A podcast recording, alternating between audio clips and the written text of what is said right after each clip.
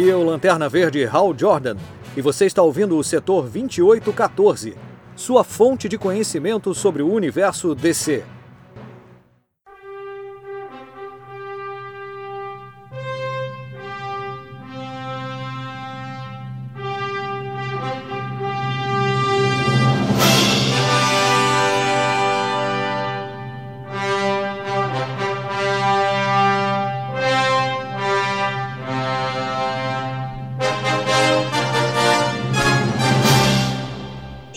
Sejam bem-vindos ao setor 2814. Eu sou Carol Bardesi, juntamente aqui com Bruno Castro.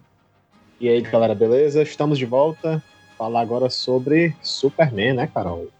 Superman Terra 2. Finalmente, a gente continuando essa proposta, né, de falar dos primeiros personagens da Terra 2, assim.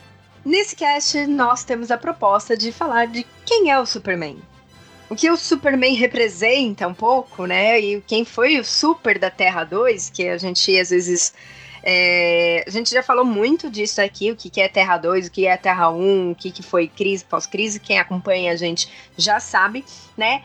E por mais que você não goste, que talvez o, o Super não seja o seu herói preferido, assim como não é o meu herói preferido, a gente tem que tirar o chapéu, né? Dar o braço a torcer e saber que ele é o primeiro e ele é o mais influente, eu acho, o herói da DC. Eu não sei se você concorda com isso, Bruno, mas enfim. Não, é, é tipo, até para pensar realmente que assim, o Superman tá meio em baixa nesses últimos tempos, mas quando você para pra ver a importância do personagem e tudo, ele realmente é o personagem mais importante da DC e não tem nem como tirar esse título dele engraçado que você fala, ai, tá meio em baixa, e tá mesmo, né? Talvez um pouco pela falta de novos filmes, e veio essa leva de filmes Marvel, e, e influenciando as crianças, né, dessa atual geração. E a gente não teve filmes que pudessem influenciar, teve o Homem de Aço, mas já faz tempo pra caramba. 2002, é, né? 2013, sete anos já. Né? Nossa, né? é. Tá. Tô ruim de, é, datas. Vai, vai, vai sair agora uma, uma nova animação do Superman. Até ah, mas não é a mesma coisa. Você fala não, uma não é. animação, é. ela não chega assim. Não, é... não mas não é, a animação fala é desenho animado mesmo. Não é, não é filme animado. Mas mesmo assim, não, não adianta. Desenho animado, quem que tem acesso? Quem tem televisão a cabo, TV a cabo, não tem mais TV Globinho passando. Então o acesso acho... não é, entendeu? Eu acho que não. Enfim. Eu acho que talvez vá para Netflix da vida, não sei. É, pode é que, ser. É que você falar assim, Batman. Batman, se não fosse a série é, lá de, dos anos 60 e, e, a série animada, o Batman seria o que era hoje também. Mas então, você fala tem... no Brasil também ou você fala. Em geral, em geral. Não, é porque, mas é isso que eu falo, por exemplo, nessa época, a, o acesso talvez a essas séries fosse mais fácil até do que é hoje, se bobear. Se a gente pensar que não é todo mundo que tem internet, se a gente pensar que não é todo mundo que é, tem Netflix. Se a gente parar para pensar nisso, eu acho que não faz tanto é, o, o, acesso ao. Pode vir animação que for. É, não, o cinema ainda hoje talvez forme mais opinião e chegue mais fácil a grande, ao grande público, esse cinema de entretenimento, né, a blockbuster do que uma animação na Netflix. Não sei, não sei, realmente é, eu não sei. Eu, eu até, eu, eu, até ouvi rumores também que, assim, estavam esse rumor que ia sair um filme da Supergirl, né, mas parece que eles já querem, não, vamos tentar fazer o Superman 2 de verdade, assim, tomara que façam, né, saia, sei lá, em 2023, não sei quando é que vão, é, com, com todas essas dificuldades, mas tomara que realmente saia o segundo filme e, e seja bem, né? Assim, melhor do que foi. Eu gosto do Homem de Aço, né? Mas melhor recebido. Aliás, só, é, só né, ratificando, não, retificando o, o que eu falei, falei que ah, a Netflix não, não tem um acesso tão grande. Depende se é aquela série que cai no gosto popular, como por exemplo La Casa do Papel, né? Então, foi uma série que caiu no gosto popular. Mas assim, tipo, uma em cada quantas Netflix tem. Stranger Things também caiu no gosto popular, mas não acho que isso aconteceria com uma série animada do Super. Tá? Foi ah, nesse sentido que eu Que eu quis dizer. Não, né? Lógico que não vai, não vai ser nem esse impacto todo mesmo também, porque até ao que vão adaptar, parece que não é uma fase que gostam tanto. É, então, assim, não. É, enfim. Bom, vamos começar o cast em si. Eu acho que aqui a gente já meio que fez uma introdução, já demos nossa opinião. Super, ele é importante, a gente não pode deixar de falar que ele foi o herói que começou tudo isso aqui, né? Por isso a gente tá aqui hoje. Enfim, é, caso tenha algum ouvinte novato, né? Algum ouvinte que não nos acompanhou, como eu é, já comentei, é interessante escutar os casts antigos, meio que para saber o que a gente vai falar um pouquinho aqui nesse cast, tá? Algumas coisinhas. Mas, enfim, o que eu queria dizer é que o, o nome, né, Kryptoniano do Super, quando ele é da Terra 2, ele começa com Cal L, tá? Cal, vamos assim dizer. Ele não tem, não é aquele El que a gente conhece. É, Bruno, explica aí por quê. É, assim, que eu até não sabia desse fato, porque, assim, gente, se a gente pegar a primeira revista do Superman, né, que é a Action Comics, lá em 38, ele não fala o nome dele. Na verdade, ele não fala nem que é lá de Krypton. Então, assim, você não tinha informação do nome de kryptoniano dele. Então, um ano depois, eles fizeram uma tirinha no jornal, não, nunca foi publicado em HQ. Aí nessa tirinha contava um pouco dessa origem lá em Krypton, né? Os, os pais dele, colocando o, ele na nave e tudo mais. E lá nessa tirinha de jornal que apareceu esse nome, né? Jor-L, né? Jorel e Kalel, que é só com um L mesmo, né? Que hoje em dia é com EL, mas nessa primeira versão era somente o L. Aí assim, mas nunca foi para HQ isso aí. Aí quando foi em. Que é o Superman depois a gente vai até comentar mais detalhes, que ele recebeu um programa de rádio Aí no programa de rádio, os caras escreveram Jorel com EL, né? Que ficou conhecido até hoje. Aí depois chegou nas HQs também, tudo com EL. O Superman, a primeira vez que ele foi ter o nome dele citado foi só em 1957. Na Superman, se eu não me engano, Superman 113 na HQ. Aí, ou seja, já era Terra 1, então ele já era realmente um EL.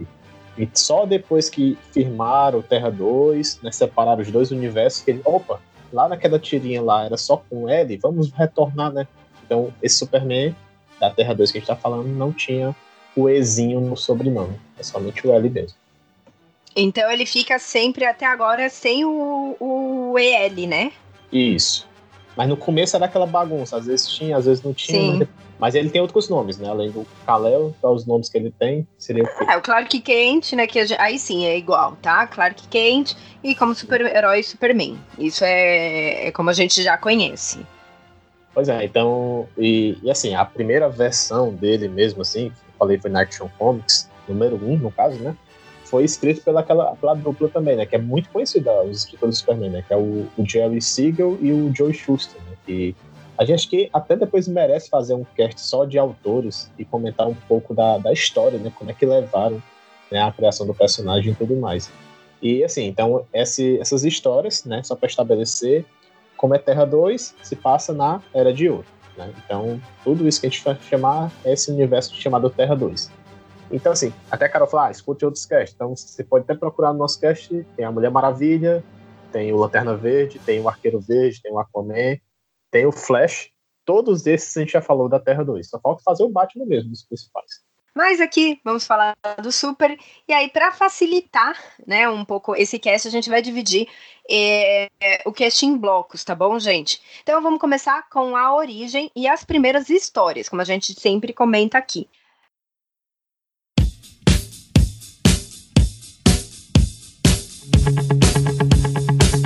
Logo na primeira edição a gente já tem a primeira origem do personagem, né? Que é praticamente a base de que a gente já conhece. Aqui a diferença é que não vai ser dado muitos detalhes, né? Então, um cientista de um planeta desconhecido, eles ainda não falam que é Krypton nem nada, né? Ele estava vendo que esse planeta ia ser destruído, pega seu filho e envia para Terra. Ponto. Aí quando chega na Terra, o motorista encontra esse bebê e leva para um orfanato. Aqui diferencia, mas o que eu falo que é igual é quando a gente pensa, ah, um planeta está sendo destruído, eu vou mandar meu filho para a Terra. Enfim, voltando, aí esse bebê ele vai para um orfanato, aí os médicos desse orfanato eles veem que esse bebê, né, tem super força e percebem que ele é diferente. É, aí já pula um pouco para ele já adulto, né? Aí já mostra assim, ah, adulto, agora já é um repórter, né? Já tem o nome de Clark Kent, né? Não, não fala nada quem foi esse pessoal que achou ele como bebê, só pulou mesmo. Aí mostra lá que ele ganha alguns poderes, né? Tem poder de super pulo, né? Ele consegue até saltar entre alguns prédios e também tem um poder de super força, né? Que ele também consegue lá levantar alguns pesos e correr muito rápido. Aí nessas histórias até ele, eles sempre comparavam a velocidade do Superman com o trem, né? Que eu acho que devia ser o veículo mais rápido né, que tinha naquela época. Então sempre eles tinham esse método de comparação. Ah, ele era mais rápido que uma locomotiva, aquela, aquela frase clássica. É, eles só não comparavam com um avião porque não tinha, né? O Super nessa não voava, então, enfim. O que a gente continua aqui é que ele assume o manto do Superman, né? E ele tinha o lema de campeão dos fracos e oprimidos. E aí o uniforme do Superman é quase o mesmo, né, que a gente tem hoje, somente o símbolo do S, que é bem diferente e vai mudando ao longo dos anos. É, e logo nessa primeira edição, assim, até a gente já comentou anteriormente que é, antigamente a revista era assim, era uma revista, sei lá, da Action Comics, e tinha várias historinhas é, de às vezes até mais de um personagem diferente dentro da revista. Então, então é talvez é... seja o que a gente tem mais de parecido hoje. Se alguém nunca nunca pegou uma revista dessa do passado, seria uma revistinha da Turma da Mônica que tem várias historinhas. Bom, então voltando nessa primeira edição, assim, eles até explicam que os seres desses planetas ele tinha uma estrutura física avançada, né, ele, em relação aos terráqueos, e quando chegavam até a fase adulta, eles ganhavam esses poderes. E assim, então hoje a gente sabe que assim, a fonte dos poderes do Superman hoje em dia, na Superman que a gente conhece, é o Sol, né? o Sol amarelo da Terra. E na Terra 2, nessa época, os kryptonianos tinham poderes independente do, do Sol ou não. Porque é tanto que a gente conhece hoje em dia que Krypton, os kryptonianos não têm poderes, né? Porque lá o, o Sol é, o ver, é Sol vermelho e o Sol vermelho não deixa né, eles adquirirem esses poderes. Mas isso aí é a diferença também da Terra 1 para a Terra 2. Bom, voltando para a revista, né? Eles até comparavam a força do Super às nossas formigas. Então, assim, imagina a formiga, ela é pequenininha, ela consegue carregar muito, tipo, muito peso do corpo dela. E aí a história dessa edição é só mostrando o Super invadindo a casa de um governador, aí quebrando tudo, né? Até conseguir que esse governador falasse. Então, tipo, ele levava tiro, né? Enfim e exigindo que fosse ligado para a penitenciária da cidade e que impedi, fosse impedido que uma moça, né, que ele considerava inocente, ele falava que ela, ele tinha as provas da inocência dela, impedi, queria que impedisse que ela fosse condenada à morte, né, na cadeira elétrica. E ele diz onde está a verdadeira culpada. Pois é, essa até é uma história bem simples e rápida, só para mostrar mais ou menos os poderes, né, que ele tinha no início e também, assim, que o Superman não era tão amigável, né? Pra conseguir seus objetivos. Ele ia lá, invadia a mesma casa, ó, oh, sei o quê, vem lá. E, e não era um método muito ortodoxo, que a gente está acostumado a ver hoje em dia. E até também, assim, tem uma outra história que ele impede é, um cara, né, de bater na esposa. Até ele joga o cara com toda a força na parede, assim, não sei como é que ele não matou o cara. Assim, matar ele não, não matava, mas ele batia mesmo e não tinha pena não, viu, nessa época. Bom, e por fim a gente tem a cena clássica, né? Que é até a capa dessa revista, que é o Super jogando um carro verde. Então acho que todo mundo já viu essa capa, né? E ela, enfim. É, isso ocorreu após um encontro entre o Clark e a Lois Lane, que era sua colega de trabalho, né? No Estrela Diária. Então, sim, nesse universo o nome do jornal não era Planeta Diário, como a gente já está acostumado. É, e a gente vai ver que tem até uma confusão depois disso, enfim, é troca, não troca, enfim. E aí a história era, né, que um cara chamado Butch, ele queria dançar com a Lois, né, a força. E o Clark se faz de covarde, assim, pra não dar bandeira, sabe? Tipo, pra ele não mostrar que ele era o super. E não fala nada, ele fica na dele. E aí a Lois fica brava com isso, né? Incomoda e ela vai embora e o Butch a sequestra.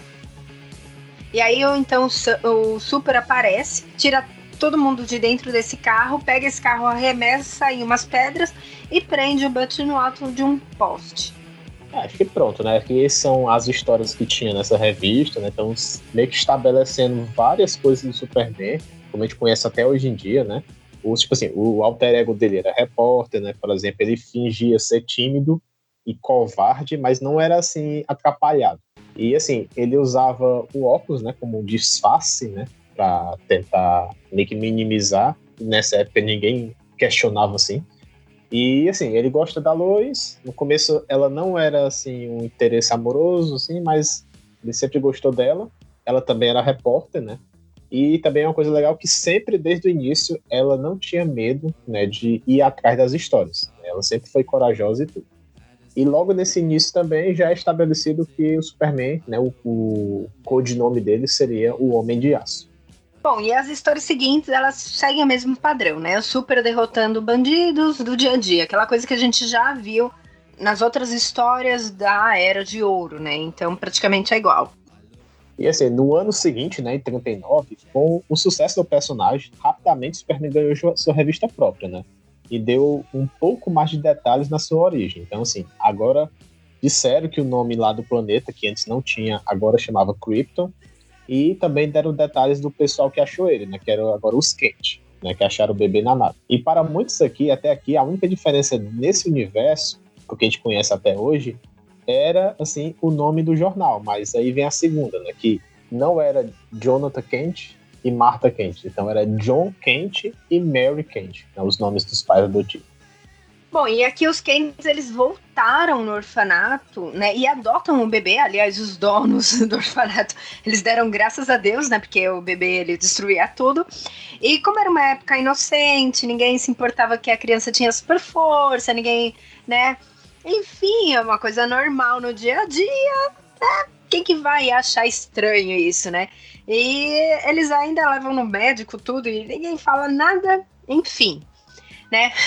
Aí sim eles dão o nome de Clark e ele acaba recebendo uma educação melhor, né? Mostra que que o ensinamento para ele se tornar o super bom, como a gente conhece, vem dos pais, né, dos, é, dos Kent. E aí os seus pais morrem quando ele já era adulto, né, e antes que ele se torne Superman. Então os Kent, nesse caso, eles não veem o, o Clark atuando como Superman.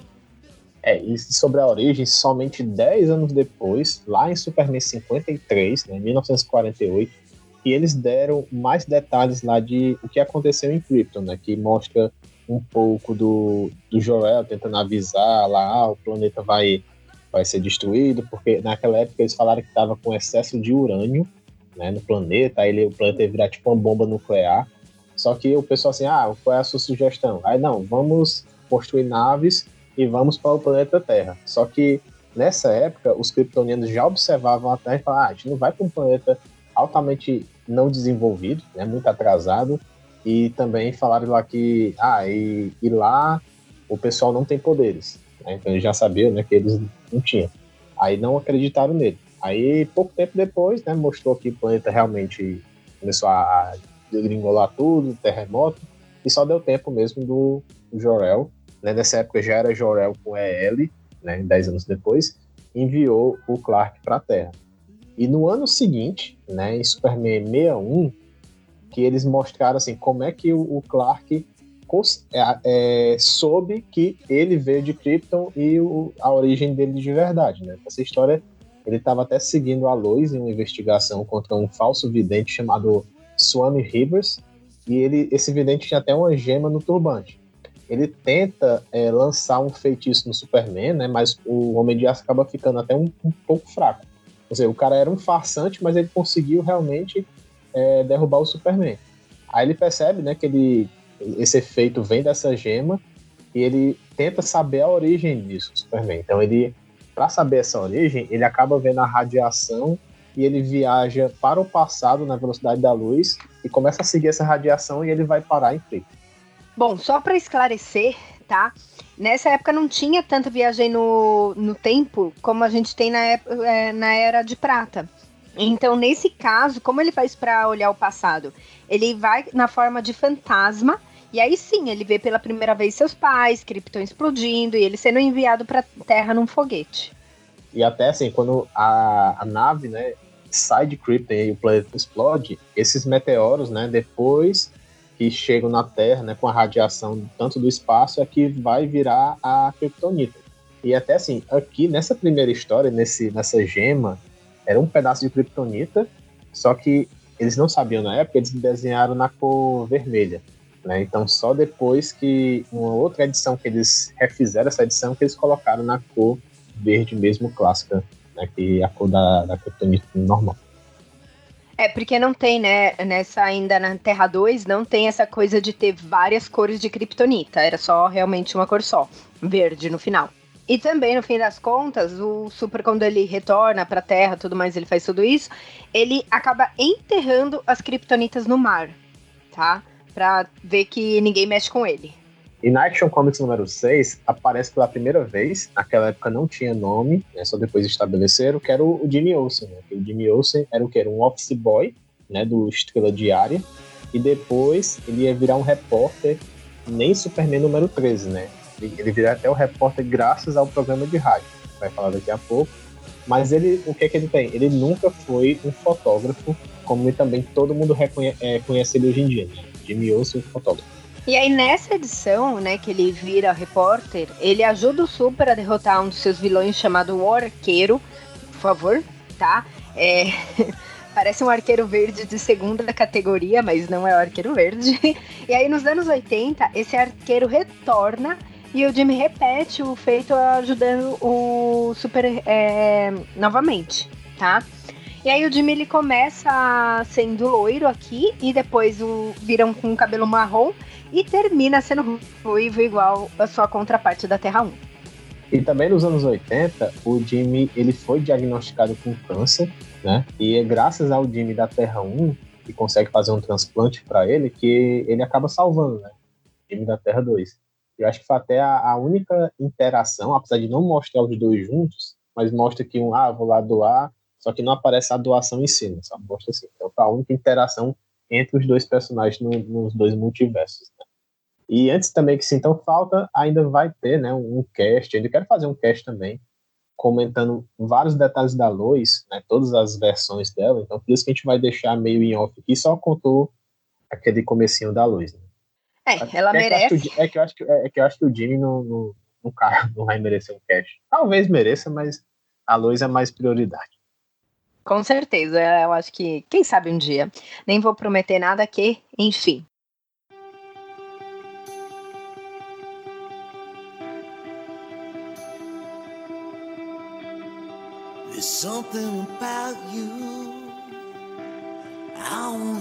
Continuando o cast, a gente vai entrar no bloco, no segundo bloco, que seria parcerias contra heróis, né? Então a gente sabe que ele participa, né? O Super ele vai ter aí as histórias com os outros heróis.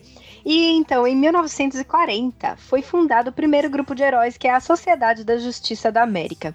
E é necessário, né, a gente falar que tem um retcon antes de até comentar sobre o, o Super nesse grupo, tá? Então, em DC Especial número 29 de 1977, tá? Na primeira vez que os heróis da Era de Ouro se unem para enfrentar o Hitler, o Superman ele no final sugere formar a sociedade, embora ele não fique na formação original. Ah, e depois o Superman até foi mencionado, está no primeiro encontro desse grupo, né? Mas não como um membro em si. E até o, o Flash, né, o Jay Garrick na época, ele cita que o Superman e o Batman eles estavam muito ocupados com as suas missões e não adentraram em si na sociedade. E, na verdade, eles só aparecem em poucas histórias né, da, da Sociedade da Justiça durante alguns anos, e somente lá em All-Star Squadron em 36, lá em 47, né, o ano de 47, e eles é, denominam, ah, o Superman e o Batman são membros honorários, assim como a Mulher Maravilha era também, mas apesar dela aparecer bem mais né, na sociedade. Então só eram membros honorários mesmo. Bom, e aí com o auge da Segunda Guerra, né, numa história da, de duas páginas da Look Magazine de 1940, é mostrado como seria se o Super ele estivesse participando da guerra, né, que seria ele derrotando os tanques e aviões de guerra, capturando Hitler e Stalin, os levando para Suíça, né, para responder contra os seus crimes, enfim, né? Simples assim, e pelo menos nessa história mostrava um super-herói mais mundial, vamos assim dizer, né? E não somente tipo, ah, this is America.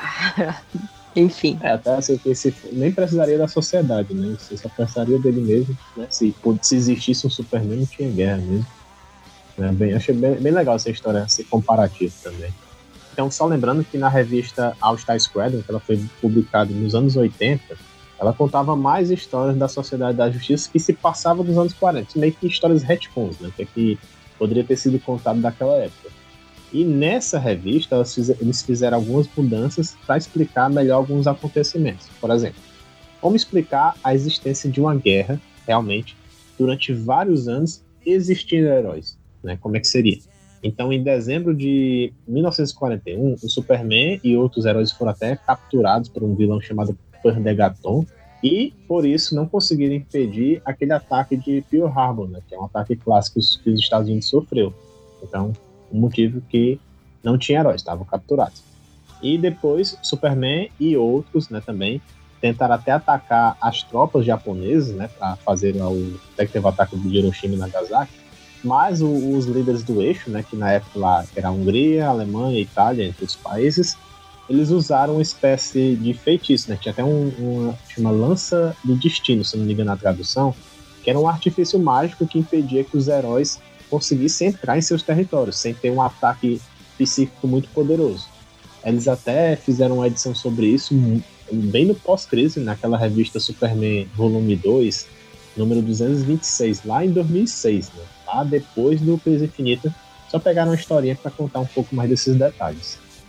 Aí nesses retcons, né, da revista é, All Star Squadron, né, o Super ele também conheceu o Capitão Marvel, que aqui, na verdade, tá, vai se tornar Shazam, e foi transportado da Terra S para a Terra 2, e posteriormente ele se tornou amigo do Batman e do Robin, formando a dupla Os Melhores do Mundo, e que teve revista própria da dupla, né, ou trio, se a gente contar o Robin, coitado do Robin, né, chamada World's Finest Comics de, em 1941. Então era isso, né? Questão de, de parcerias, era Sociedade, parceria com Batman, teve um pouquinho com Shazam, e, enfim. Então vamos entrar agora no bloco dos que, que é os, os, programas derivados da era de ouro do Superman, né? Que também teve três programas: o, o, programa de rádio, o desenho animado e a série de TV. Faster than a speeding bullet, more powerful than a locomotive able to leap tall buildings at a single bound. Look, up in the sky. It's a bird. It's a plane. It's Superman. De 1940 até 51, o Superman ganhou esse programa de rádio, que foi um enorme sucesso na época, que popularizou muito o personagem. Eu acho que o personagem ficou grande muito por conta disso. E o programa teve mais ou menos 1.800 episódios, né, que ficou meio que alternando em algumas mídias de transmissão. A maioria dos episódios tinha 15 minutos, aí depois alguns veículos de, de rádio adquiriu, como a rede ABC, que foi nos últimos dois anos, aí passou a ter meia hora de duração, depois voltou a ter 15 minutos e ficou nessa alternância toda.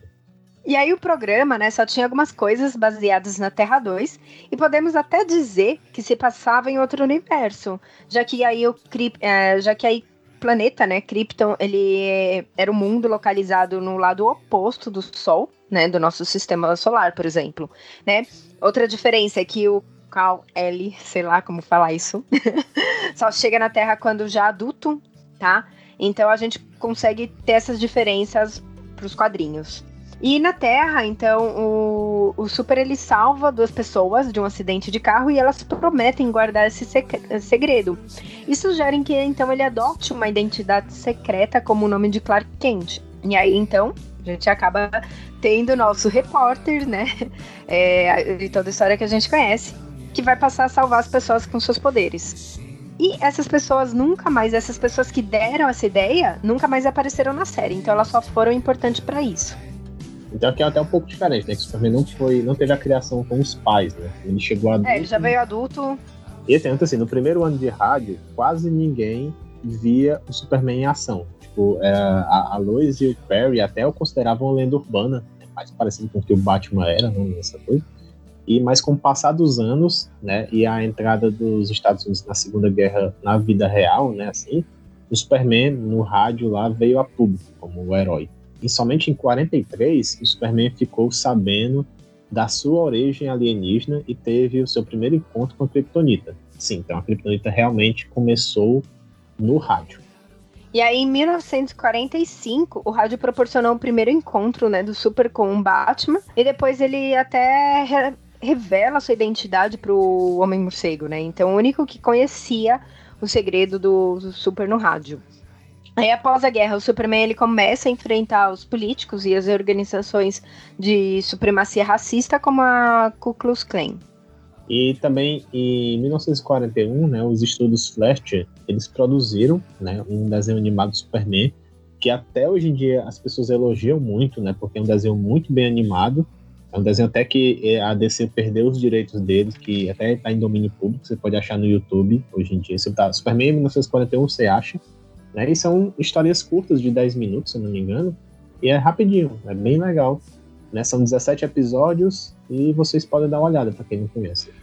Aí, em relação né, à série de TV, a gente vai ter uma série de TV chamada As Aventuras do Superman, em 1952. E ela era meio que uma continuação dos eventos do rádio, né? Mas com a origem dele atualizada. Então agora o Kal-El, ele veio bebê, né? E foi adotado pelo casal Eben e Sarah Kent, tá? Aqui também os nomes diferentes. É, quando adultos, seus pais morreram num incêndio e a indicação do romance entre a Luz e o Clark começa também nessas mídias, tá? Então a gente vai ter uma, uma apimentada aqui da relação. Agora é o seguinte, assim, imagina, vamos imaginar o seguinte cenário, Carol. O Superman nos cinemas, certo? Superman capturando um bandido, levando ele para um alto de um prédio, ameaçando jogar ele se ele não confessasse um crime você diria que ele é um Superman ou era um Batman? Se ele fizesse Eu diria que não era nada, porque. Esse, é, qual seria a reação desses é, fanboys? Não, nem no Batman. Se, se, o Batman fizesse isso, tipo, o Batman marcou a ferro. Nossa, o Batman marcou bandidos. O Batman não faz isso. Enfim. Ah, mas o Batman torturar os criminosos já é meio que senso comum que ele faz não, isso. Não, não, não, não. Seria não? algo também não, seria algo impensável, o pessoal ia reclamar. Então o pessoal reclama de tudo, filho. Não, mas eu acho que até já teve isso no filme do novo, se eu não me engano. Mas enfim, o, o, esse fato dele meio que dar uma ameaçada, ó, te joga. No videogame sei que tem, né? O Batman quebrando os caras e, ó, se você não falar, eu te quebro. Mas enfim, isso, esse tipo de ser, era o Superman na Era de Ouro. Isso acontece em algumas edições. Até na Action Comics 14, né, ele, ele faz isso, ele ameaça mesmo jogador. Ele tá segurando o cara assim no prédio. Ó, ou você confessa ou te joga aqui eu te mato. Então, né, as pessoas falam, ah, Superman é isso e não é aquilo. Então, vamos né, lembrar desde a origem. As pessoas gostam de falar assim, não, essa parte aí não, não, não, conta. Só conta a partir da parte que eu quero, né, sei lá. Superman só é assim depois do filme lá do Christopher Reeve. Mas enfim. Mas até é, aproveitar essa parte do Superman meio né, diferentão, vamos até puxar o bloco dos vilões.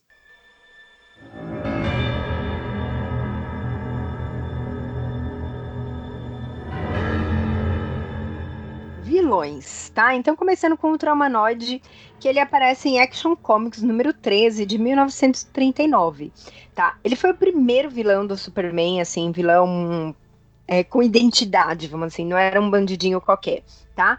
E aí o Ultramanoide, alguns podem lembrar do desenho da Liga, que ele era um macaco albino, fortão.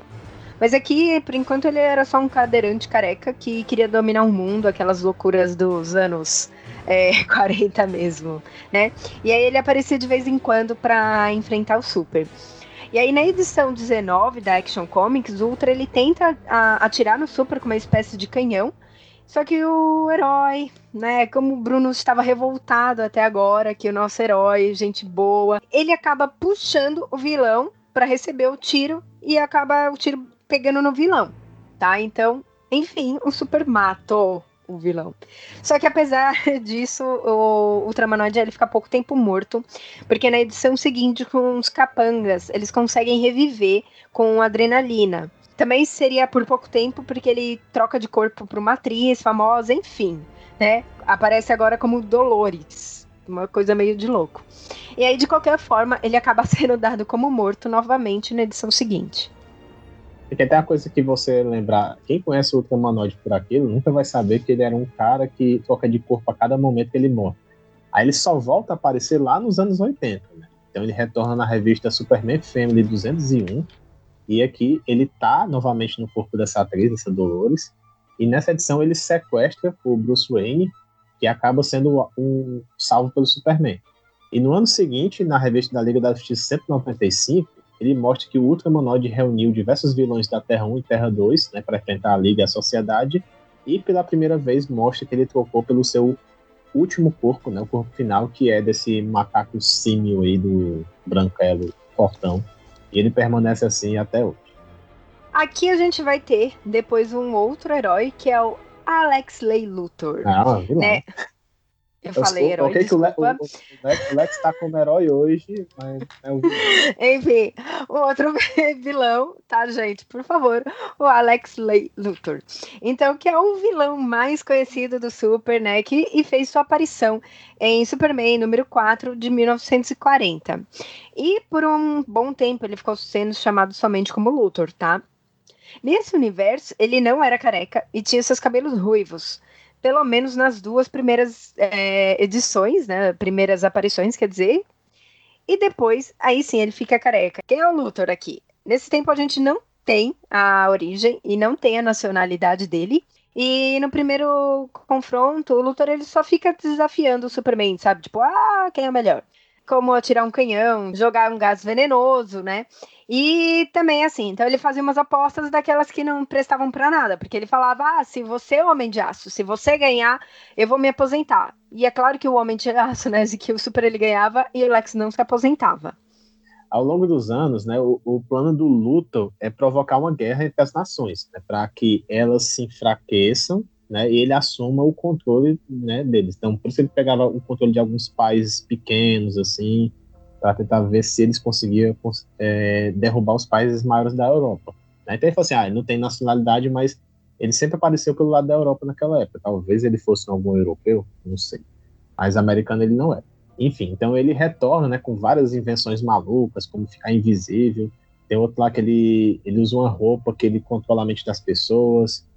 Então sempre tem essas reviravoltas né, com invenções malucas dele também.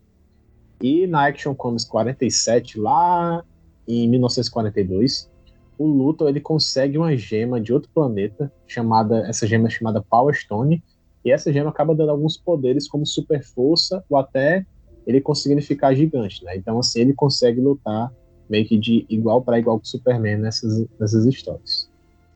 Bom, foi somente nos anos 80 que o Luthor ele consegue acessar a Kryptonita, né? E ele expõe para todo mundo as fraquezas do seu inimigo. E aí, por fim, a última participação desse Luthor foi na crise quando todos os vilões do multiverso se uniram. Mas ele acaba morto pelo Brainiac, pois não aceitava, né, que aquele outro Luthor desse ordem, ordens que não fosse ele partindo pro próximo vilão, que é o que a Carol adora pronunciar, né? Que é o Mr. Mixpictalic. Ele não é bem um vilão aqui, né? E sim só um cara que queria bagunçar tudo, mas a, ao estilo do Batmirim depois lá com o Batman. E seu verdadeiro nome não é conhecido. Né? Eles falam na edição que é um nome impronunciável. Então, então, o... então, aqui eu posso falar, porque assim, o nome não é conhecido. Então eu posso falar o nome que eu quiser desse cara. Não, não pode falar o nome Sim, eu posso falar o que eu quiser. Dele, nome verdadeiro. Se eu quiser chamar de Mitlik, ah, tá bom. É, mas, mas, você tem que falar o nome que não é pronunciado. Fala o nome que não é pronunciado. deixa quieto, deixa quieto. Então, assim, esse nome aí, né, o Mispitlik, é uma palavra mágica que ele faz, que ele né, utiliza essa palavra para se teletransportar da quinta dimensão para a Terra, né, que é a terceira dimensão. Então, ele surgiu em Superman número 30, lá em 44, e no início não parece ter muita ou nenhuma diferença da sua versão que a gente conhece, da Terra 1. E, primeiro, não deveria ter diferença porque se ele é da quinta dimensão, ou seja, ele é fora do multiverso, então deveria ser o mesmo personagem, né? mas a gente vai dar um desconto que nessa época não tinha, né? Eles não conseguiam pensar muito nessa parte aí. Mas, mas existia, são duas versões diferentes mesmo. Bom, então na primeira aparição ele aprende a ir para a Terra, né, e começa a fazer bagunças em Metrópolis para atra atraindo a atenção do Super. Aí no final, o Super ele engana o Mr. Sputnik e faz com que ele fala essa palavra ao contrário. E aí quando ele faz isso, isso é a palavra-chave, né, pro Mr. Sputnik ele voltar para sua dimensão. O legal é que no final da edição, o Siegel e o Shuster eles colocam, eles deixaram um. Isso era bem comum na época, né? Tipo, um espaço para os leitores é, perguntando para os leitores escreverem, perguntando se eles gostaram do personagem, né? E darem um feedback através de cartinhas.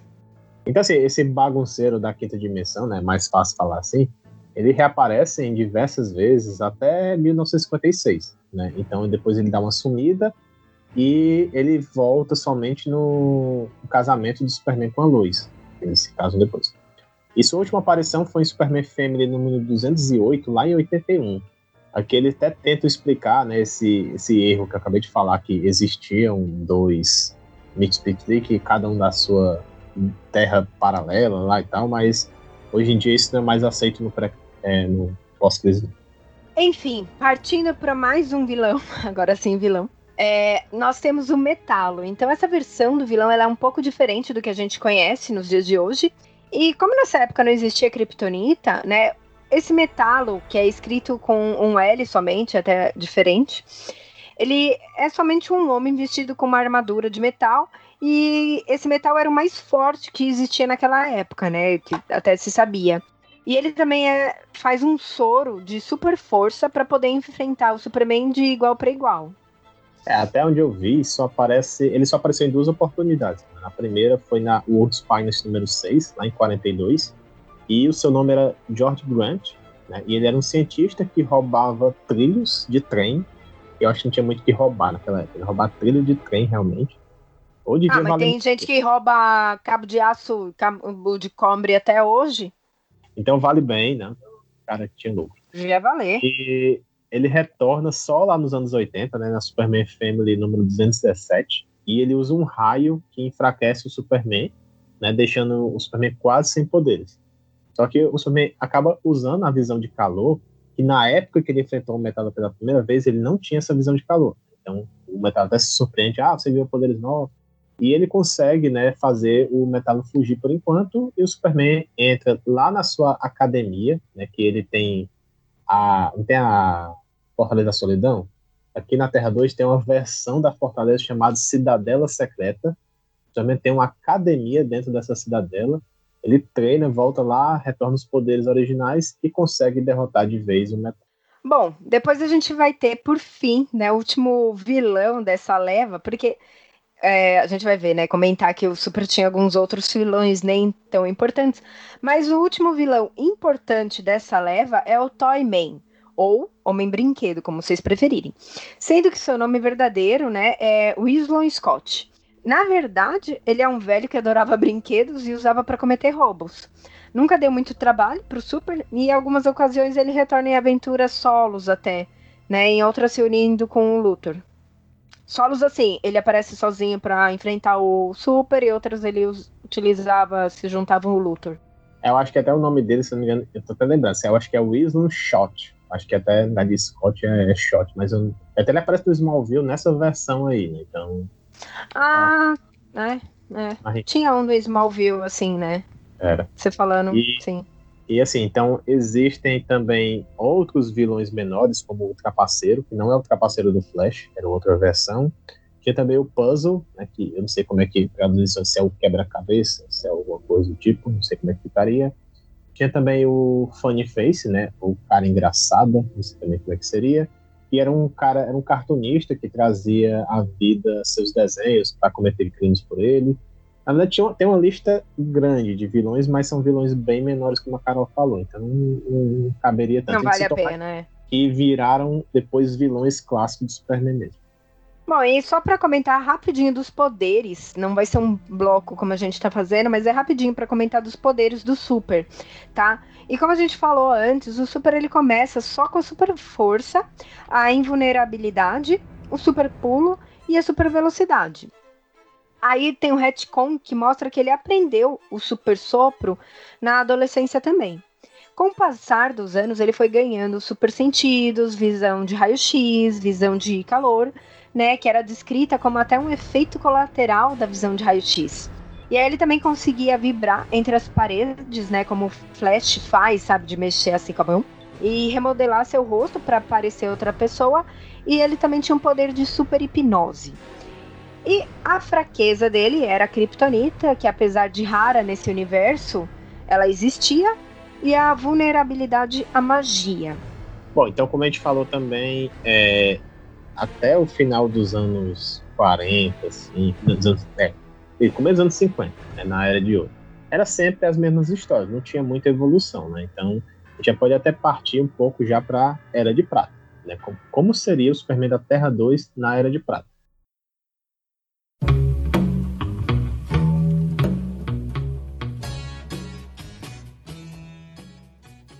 Não existe uma data específica de quando terminaram as histórias do Superman da Terra 2. Né? Eu já tentei pesquisar isso, até no cast lá do, do Batman também, e até quando a gente foi fazer o livro, foi uma dúvida também, ah, quando começa a Era de Prata? A Era de Prata, eu falo assim, depende do personagem. Porque até eu achava que a, a Era de Prata, teoricamente, deveria começar em 52, mas não é em 52. Porque assim, eu achei outra história. Então, assim, no, lá nos anos 50, essas histórias, para mim, assim, eram alternadas. Alguns eram Superman da Terra 2, alguns eram da Terra 1. Então, até um dado momento ficou sempre da Terra 1, né? Por exemplo, em Superman 46, em 1947, ela mostra que o Homem de Aço estava se recordando, né, das suas aventuras como Superboy. Só que aí teria que ser o Superman da Terra 1, porque o, o Superman da Terra 2 nunca foi Superboy. Então, ou seja, em 47 já era o Superman da Terra 1. E já, já existia essa versão. Outra também foi em Superman 76, lá em 52. E ele e o Batman, né, eles revelam suas identidades. Só que isso já tinha acontecido lá na World Finals. Então, essa versão aí de, de identidade seria o Superman da Terra 1 também. Então, não tem uma data específica. Então, vai meio que depender mesmo. É, a gente vai ter que se basear nos retcons. Né? Então, assim, em 1951, o governo dos quadrinhos, claro, tá? Não um governo verdadeiro, ele exige que todos os heróis eles têm que revelar a identidade verdadeira. E aí, como todos foram contra, né, os membros da Sociedade da Justiça, juntamente com o Superman, eles foram forçados a se aposentar. É, aqui também eles tentaram fazer algumas coisas para diferenciar um pouco as versões de Superman da Terra 1 e Terra 2. Né? A primeira delas é a questão do jornal. A gente falou que o jornal lá na Terra 2 se chamava Estrela Diária, certo? Então eles pegaram assim, então vamos fazer o seguinte, o jornal da Terra 2, que vai ser Estrela Diária, ele, ele até tinha mudado para Planeta Diário lá na Era de Ouro de novo, lá no início, a Superman número 7, eles fizeram isso, eles pegaram esqueceram que era estrela diária e chamaram planeta diário. Só que, né, para diferenciar, eles falaram, vamos retornar. Vai ser assim, na Terra 2 vai ser estrela diária, na Terra 1 vai ser planeta diário. Outra coisa também é que no começo tinha o editor desse jornal, era um cara chamado somente editor. Aí depois que eles colocaram o nome do cara chamado George Taylor. Aí eles até esqueceram também esse, esse George Taylor e veio o Perry White, né, na Era de Ouro. Aí, não, não, vamos retornar mesmo. O Perry Wright nunca foi editor do, né, do, do Estrela Diária, ele sempre foi um repórter, e aí deixa que o Perry, o Perry Wright é editor lá na Terra 1. Então essas são algumas diferenças que eles quiseram colocar para os dois personagens.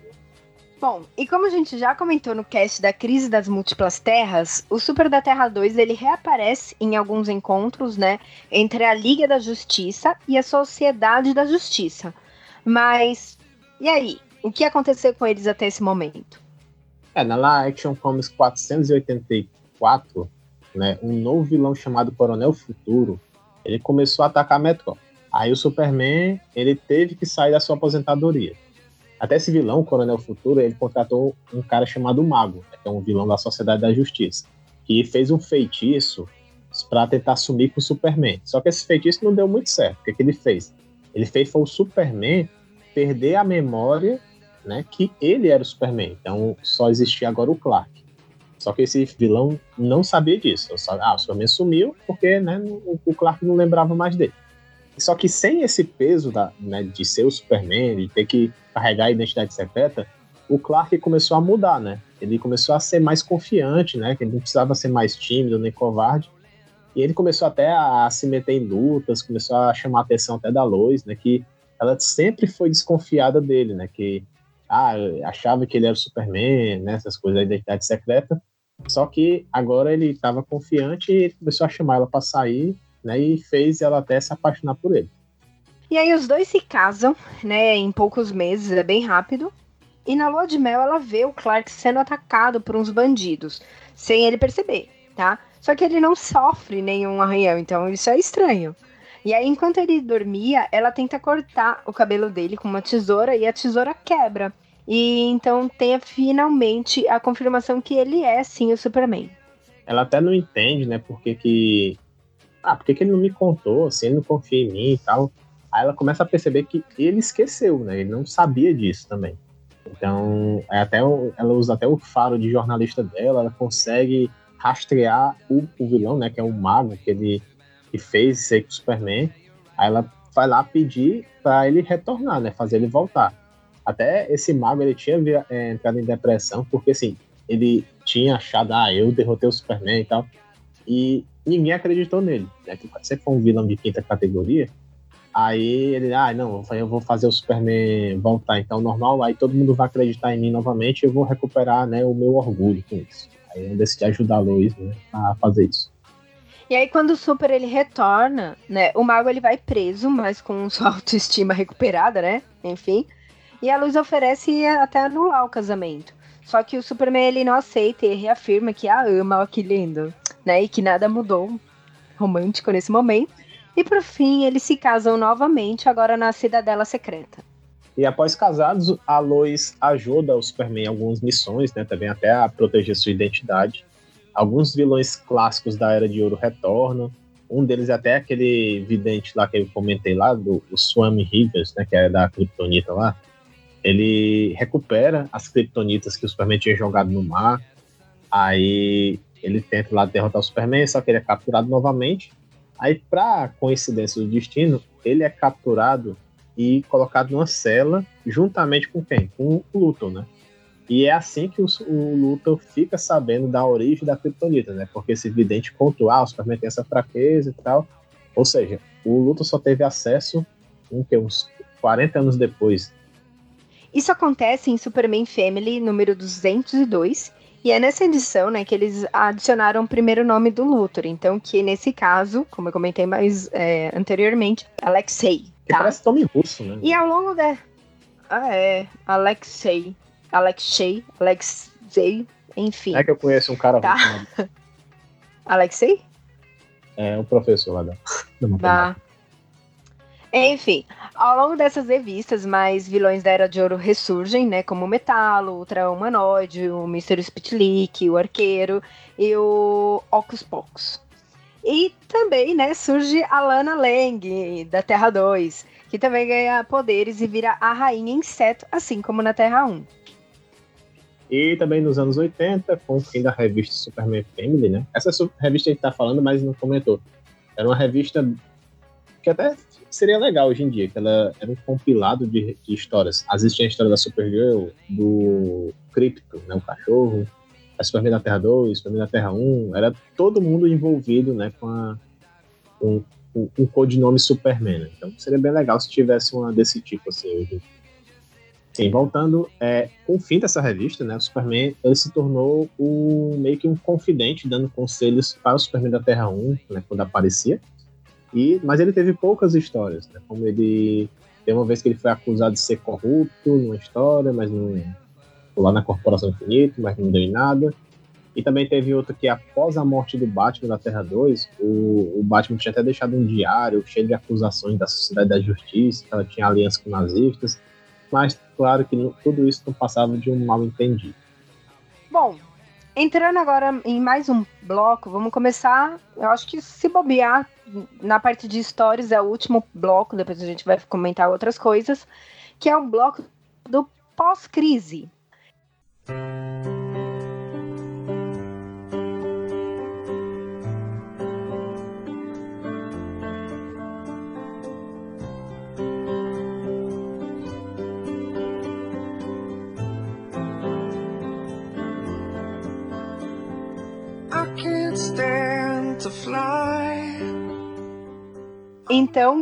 quem escutou o nosso último cast ou leu o HQ, né, sabe que o Superman ele é fundamental na crise.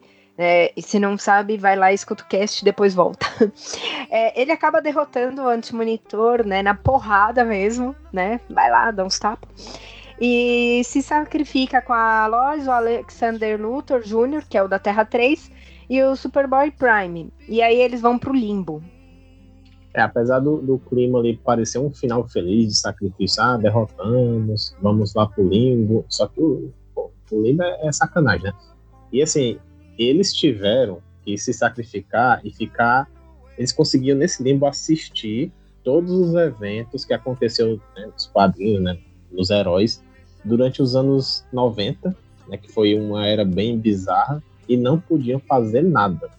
Só assistir. É porque, assim, a gente pensa, ah, o limbo, o que, que acontece com eles? Não, eles estavam lá, normais, vendo tudo. Eu não sei como eles, tipo, não sentem fome, não vão. Porque é um limbo, não tem, tipo, né? Quando a gente vê, eles estão parados de pé assim numa pedra, enfim.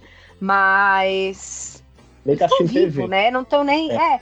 eles não estão nem dormindo. Se ainda fosse, tipo, em suspensão, ok, mas não, sabe? Esse é o pior.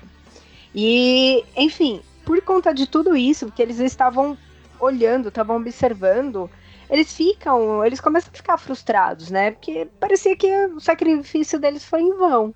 E aí o Super da Terra 2 ele aparece no epílogo da saga O Reino, que é a continuação do Reino da Manhã. E ele tenta abrir a parede, né, que divide o limbo e o universo usual. Até que em 2005, né, na saga Crise Infinita, o Superboy Primer ele consegue força, né, para quebrar essa barreira. Só que eles deixam que o Superman ele acredite que foi ele, tá? Aí o que, é que acontece nessa parte aí? Assim, para tentar resumir somente focando no Superman, né? O que aconteceu em Crise Infinita, né? Ficar um negócio muito louco. O Alexander Luthor Jr., né? Ele faz a cabeça do Superman da Terra 2, né? Que eles deveriam destruir a Terra pós-crise e criar um mundo melhor, né? Que como o pessoal do pós-crise estava meio que cagando por esse universo, assim, fazendo só coisas erradas, e achavam que eles não mereciam estar nesse lugar. Só que o plano mesmo do, do, do Luthor da Terra 3 era restaurar o multiverso, né, que tinha sido tinha acabado. Então, quando a barreira dessa do limbo é quebrada, a luz da Terra 2, que já estava bem velhinha nessa época, ela começa a adoecer, né? Então, o Superman até entra em desespero, não sabe como salvar ela. Aí ele até acha que para salvar ela tem que fazer o quê? Tem que voltar realmente o, a Terra 2. Mas enfim, aí no pós-crise existe a Poderosa, né? Que a Poderosa meio que é a Supergirl, né? Da Terra 2. Ela existia no pós-crise e ela encontra o Superman da Terra 2 e as memórias dela do pré-crise retornam. Eles até tentam convencer o Batman, né, do pós-crise, a aceitar a ideia de construir um novo mundo, né, mostrando como ele é feliz na Terra 2. Mas o, o Batman ele acaba não aceitando isso, a, mas o Batman ele acaba não aceitando, sabe, a destruição para ter essa troca. E aí, sem ninguém perceber, o Alexander Luthor ele prende a Poderosa nas torres, similares às torres que o Monitor usava na crise, porque ela era uma anomalia do multiverso, né? E servia como uma fonte de energia para o retorno dos demais mundos. Então, assim, foi criada a nova Terra 2. Mas mesmo assim não foi possível, sabe, salvar a Lois Lane, né, de de morrer nesse novo mundo. Aí, bem perturbado, assim, com, a morte da luz, o Superman da Terra 2 começa a atacar o Superman pós-crise, né, assim, achando, dizendo que ele era o culpado de tudo isso, que o Superman já até acabado de chegar nessa Terra 2, né, ele começa a lutar lá nessa Terra 2 vazia. Aí, depois, sim, logo ele acaba se convencendo que tudo isso era um plano do, do luto da Terra 3, né, que enganou eles lá. Ele sabia que a luz ia adoecer quando acabasse, quando quebrasse a barreira, somente para conseguir, né, voltar ao multiverso. Então, quando o Superman da Terra 2 volta ao normal, né, é, volta ao juízo normal, ele se une com os heróis da, da Liga da Justiça para tentar, né, lutar com o luto da Terra 3 e o Superboy Prime. Bom, o Superboy Prime, nesse caso, ele é um grande vilão dessa saga. Ele, ele mata o Superboy pós-crise e é necessário um exército, né, com dois Superman, tropa dos Lanternas e outros para derrubá-lo.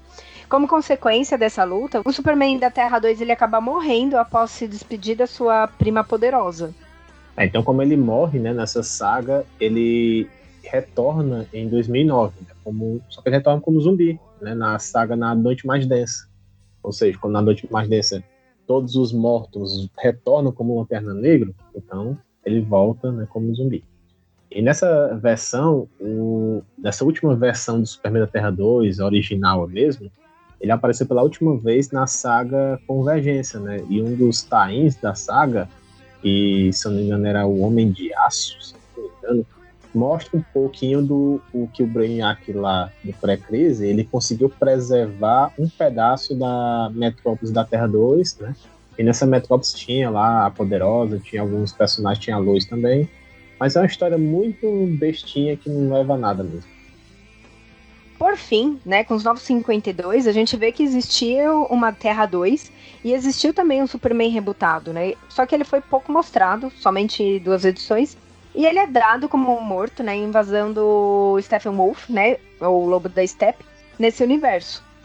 Bem depois, já na saga do Fim do Mundo, a gente fica sabendo que ele estava vivo, mas preso, tá? Sendo usado como uma cobaia para fazer alguns clones. E aí no fim da saga ele se sacrifica e morre de vez. Triste. Né? Talvez volte um dia, né? Ah, capaz, capaz. Eu não sei. se bobear. Mas é um personagem clássico, né? Assim, antes de a gente ficar no bloco de curiosidades, assim, o, o Superman da Terra 2 é o. o tipo, é, é, assim, ele é o Superman mais pode dizer, experiente, né, que viveu tudo realmente e poderia ensinar para o Superman da nossa Terra alguns ensinamentos. Né? Seria ser um novo Jonathan Marta Kent para ele.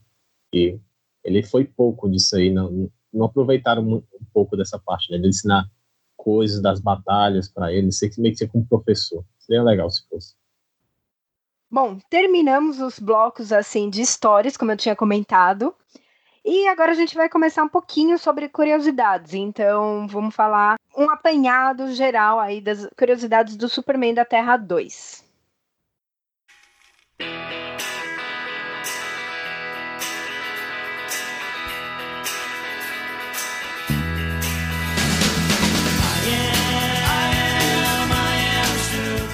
Bom, então começando, é, apesar do Superman ter surgido em 38, ele meio que teve uma origem antecipada, né? Na verdade, sim. Existia um Superman meio diferente, careca, que apareceu em 33, né? cinco anos antes, na revista própria chamada O Reino do Superman. Um professor chamado Smiler, ele usou pedaços de meteoros para fazer uma fórmula e chamou um cara chamado Bill Dunn. E transformou esse Bill Dunn em um Superman, né, com poderes de telepatia e um, meio que poderes pré-cognitivos também. Esse Dan acaba ficando meio louco, né? E leva até uma vida de crimes e tal.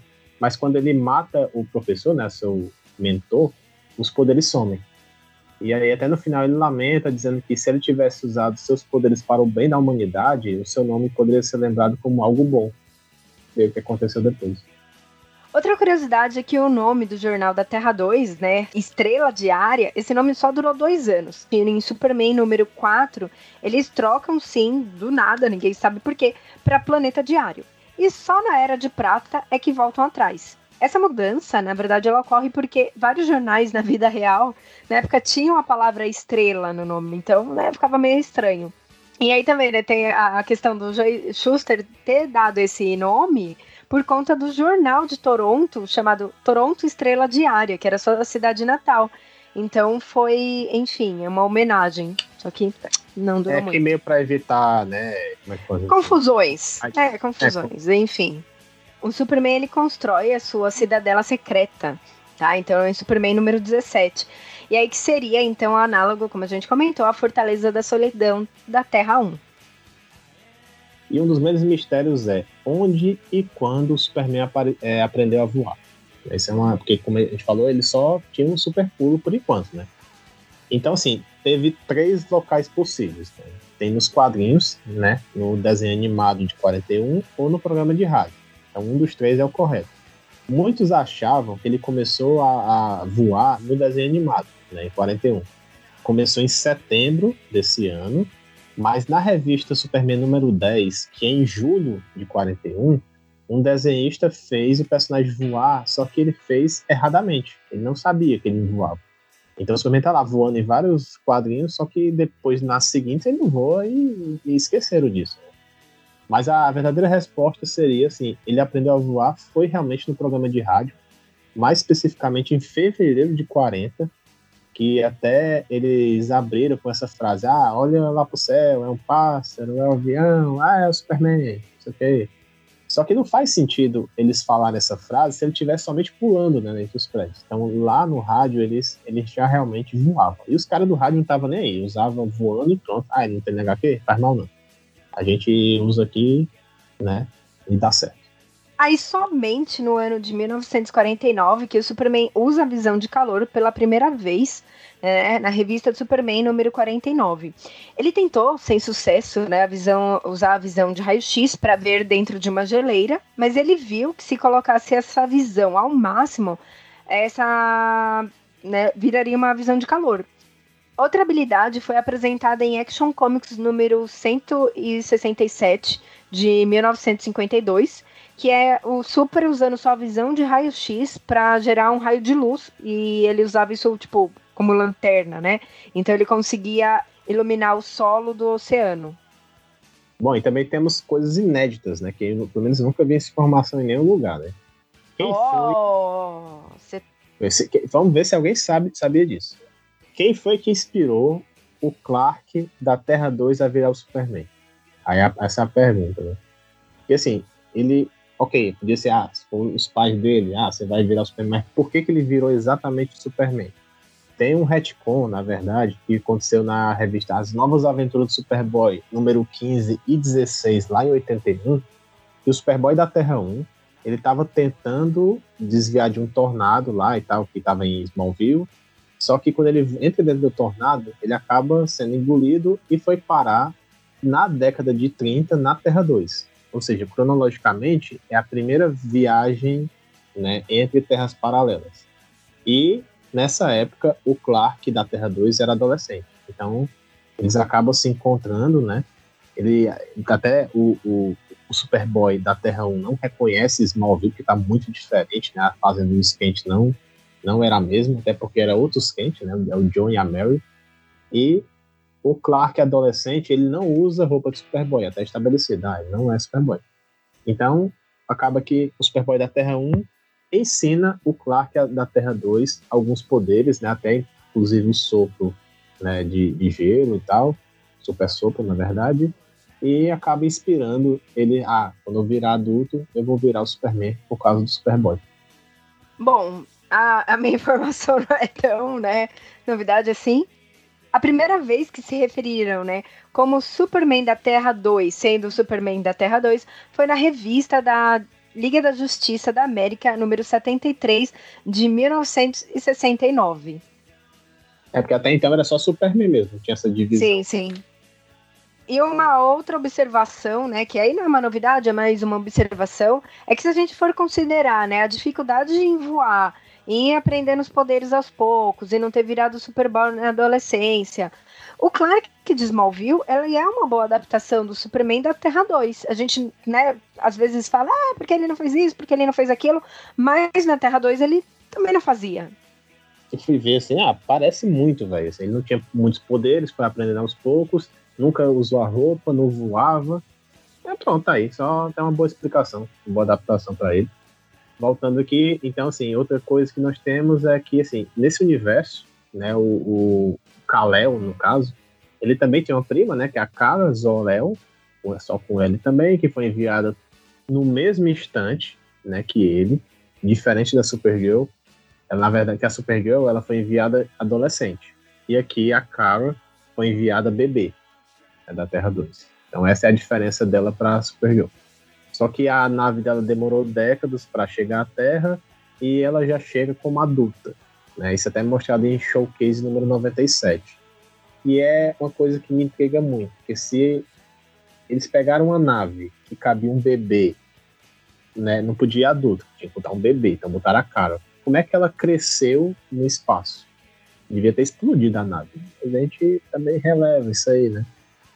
Os ensinamentos de Superman, ela assume a identidade de poderosa na revista All Star Comics número 58, né? E vira, né?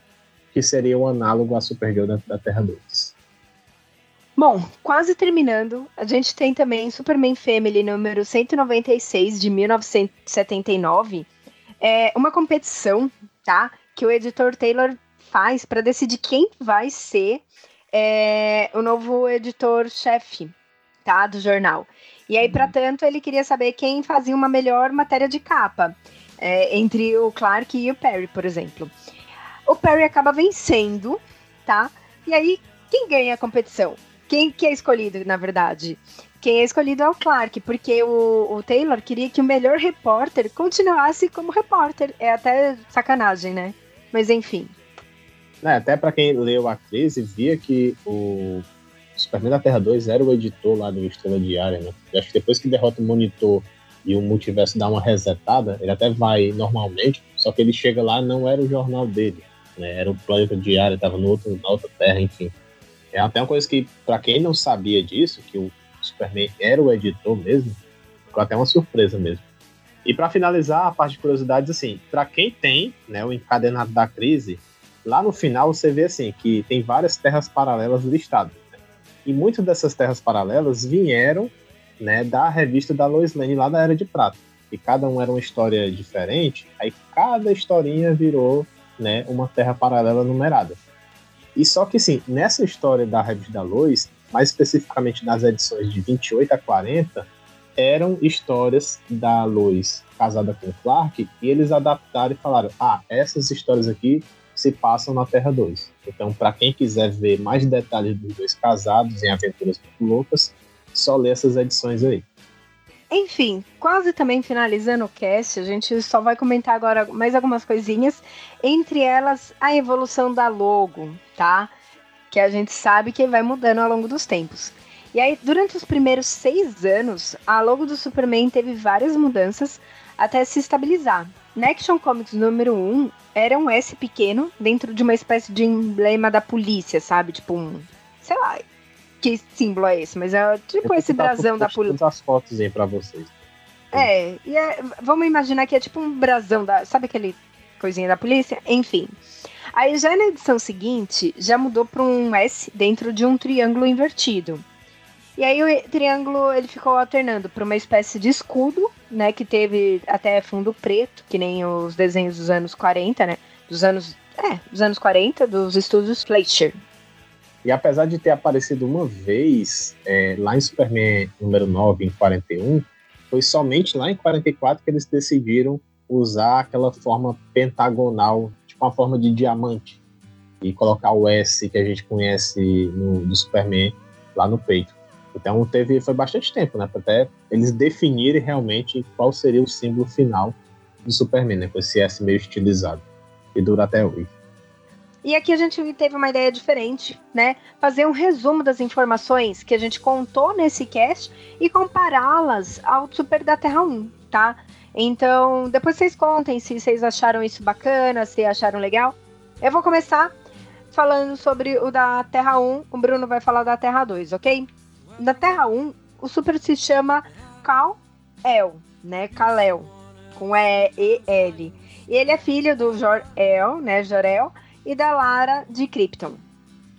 É, enquanto isso, na Terra 2, o Superman chama Kal-El, somente com L, filho do Jor-El e da Lora, Lora de Krypton. Oh. Na Terra 2... Ah, não, tá certo, eu sou Terra 1. Na Terra 2, ele foi enviado para a Terra. Eu sei, mas eu falei a Terra 1 agora. Escuta. Não, você falou Terra 2. Tá bom, você vai ver na hora da gravação. Eu vou te provar de um jeito legal que eu sou do tipo que mata cobra e mostra o mal. Na Terra 1, ele foi enviado para a Terra quando ele tinha cerca de dois anos. Enquanto isso, a outra versão dele, ele foi enviada foi como um bebê de colo. E aí, na Terra 1, ele foi adotado pelo casal Jonathan e Martha Kent. Enquanto isso, na Terra 2, foi pelo casal John e Mary Kent. Seus poderes na Terra 1 foram todos descobertos na fase de adolescência, tá? Inclusive o de voar. Enquanto isso, o Clark da Terra 2 só descobriu todos os seus poderes na fase adulta, né? E na adolescência só tinha realmente a super força e o super pulo na adolescência. Bom, quando adolescente, né, o Clark da Terra 1 ele vira Superboy com uniforme e tudo e participa da Legião dos Super-Heróis. Já a sua versão da Terra 2 começa sua carreira somente na fase adulta, já como Superman, e nesse universo não existe a Legião. E aí, quando adulto, ele trabalha, né? Vai trabalhar no Planeta Diário e seu chefe é o Perry White. E aqui ele trabalha na Estrela Diária e seu editor-chefe é o George Taylor. O Super da Terra 1, após né, ser repórter por um tempo, ele vira âncora de um jornal de televisão que é chamado WGBS TV. E como dissemos anteriormente, o Clark da Terra 2, ele só ele vira, né, após ser repórter, o editor do Estrela Diária. Aqui na Terra 1 existiram vários sobreviventes de Krypton, como a gente conhece, né? A Cara Zor-El, Supergirl, os habitantes da cidade engarrafada de Kandor, os prisioneiros da Zona Fantasma e o Krypto, o Supercão. Já na Terra 2, a única sobrevivente além do Superman foi a sua prima Kara, que vira poderosa. Ainda no universo da Terra 1, a Lois tem uma irmã chamada Luz, que nunca foi casada. Já na Terra 2, a irmã da Lois se chama Lucille, ela é casada e tem uma filha chamada Suzy. O Lex Luthor da Terra 1 era o melhor amigo do Superboy, mas ele perdeu seus cabelos por conta de um acidente causado pelo Kryptoniano. E aí, desde então, ele fica careca e o ódio pelo Superman começa por conta disso. Já o outro, né, o Alexei Luthor, ele só conheceu o Superman na fase adulta e na Europa, né, durante a guerra. E apesar de que na Era de Ouro a, a, ele aparecer careca em algumas edições, ele sempre teve cabelo ruivo. Se, se ele foi careca é por opção. Bom, aqui o Super da Terra 1, ele é membro fundador da Liga da Justiça. E sua contraparte recusou o convite de né, ser membro fundador da sociedade, mas depois vira membro honorário e quando volta da aposentadoria ele finalmente entra como membro fixo. E aí, desde a sua fase como Superboy até é, virar o Superman, o Clark sempre foi considerado campeão da justiça e um aliado da polícia. Já a sua versão original, no início pelo menos, né, ele era perseguido pela polícia por ser mais ou menos um vigilante e fazer justiça com as próprias mãos. O Clark da Terra 1 sabia também desde pequeno que ele veio de Krypton. Já o outro, né, só descobriu quando adulto e quando ele fez aquela viagem no tempo meio fantasma lá que a gente comentou. Aqui é uma coisa bem bacana, que é a Fortaleza da Solidão, a gente sabe que fica no Ártico, lá no meio do, da neve. É, enquanto isso, a, a cidadela secreta, né, ela fica bem próximo de Metrópolis, nas montanhas lá. Melhor, né? Mais perto. Também acho. Enfim. E não é gelado. ele não sente frio, pra ele é, é de boa. É, mas pra mim não.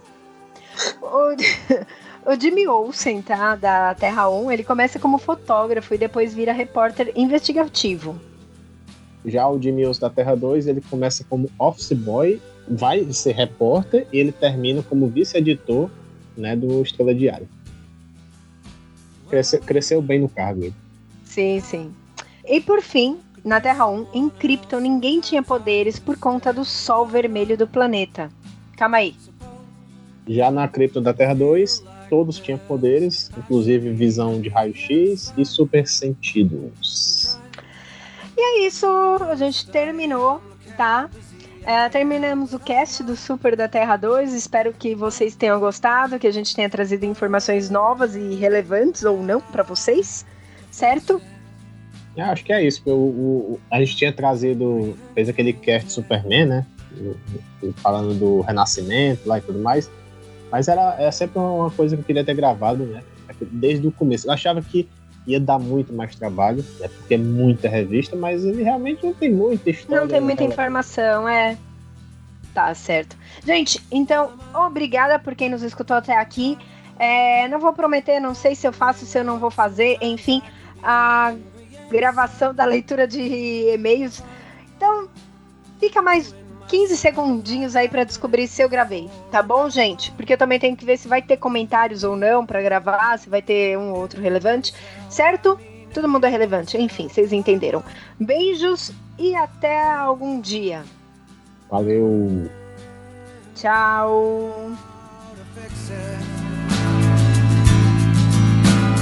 even changing.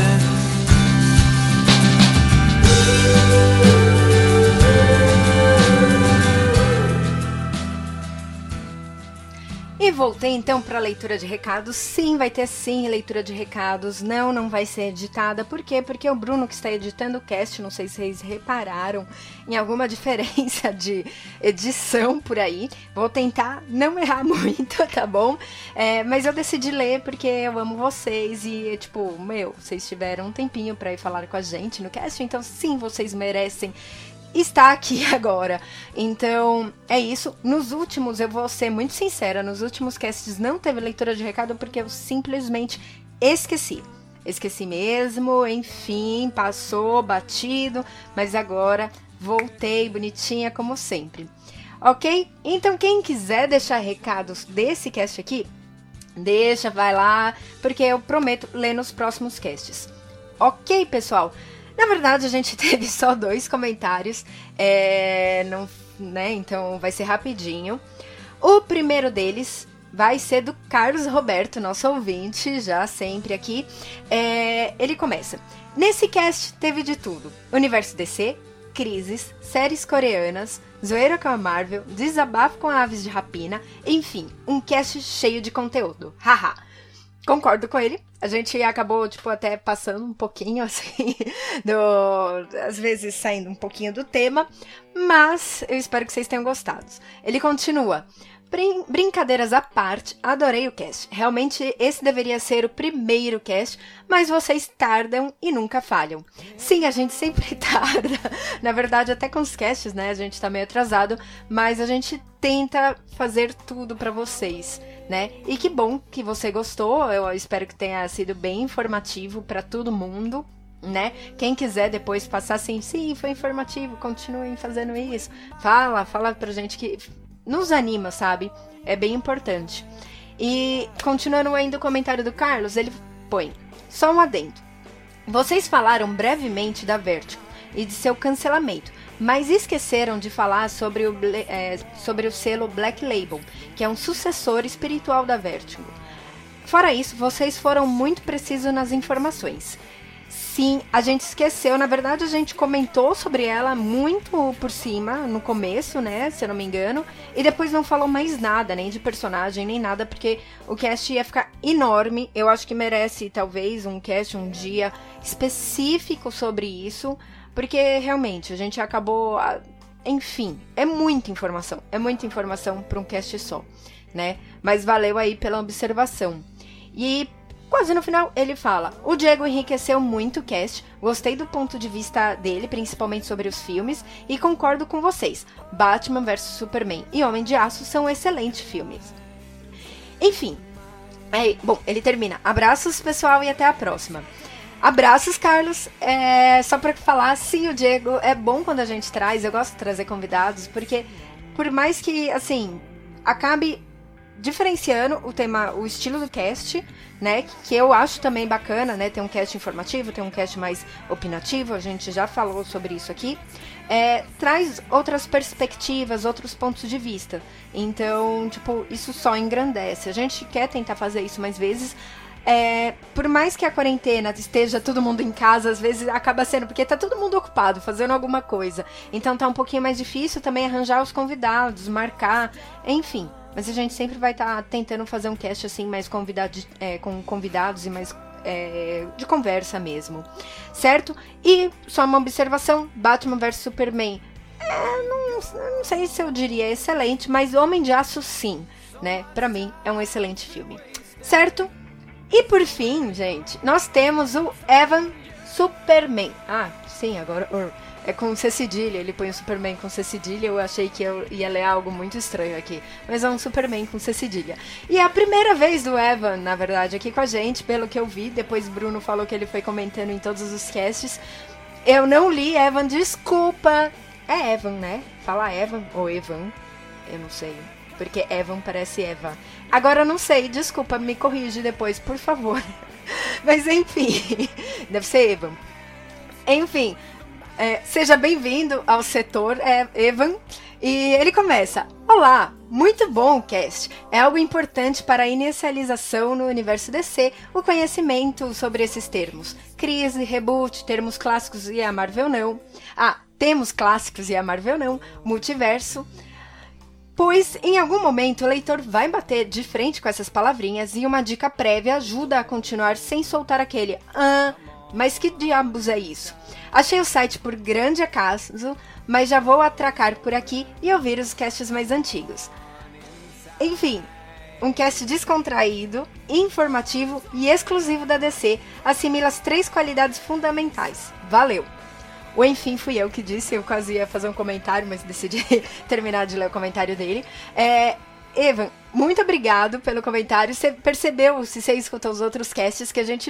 É, na hora que eu li isso, né? Agora, assim, tipo. Então, nem sempre a gente tem um cast tão descontraído, né? Só para explicar quem tá chegando agora, a gente tem às vezes um cast mais informativo e um cast mais descontraído, um cast mais informativo e um cast mais descontraído. Até para tentar, né, não ficar só um conteúdo denso, mas também a gente tenta trazer bastante informação, mas informação assim, densa, relevante, é, um pouco diferente do que a gente vê por aí tá? Não só na base da conversa.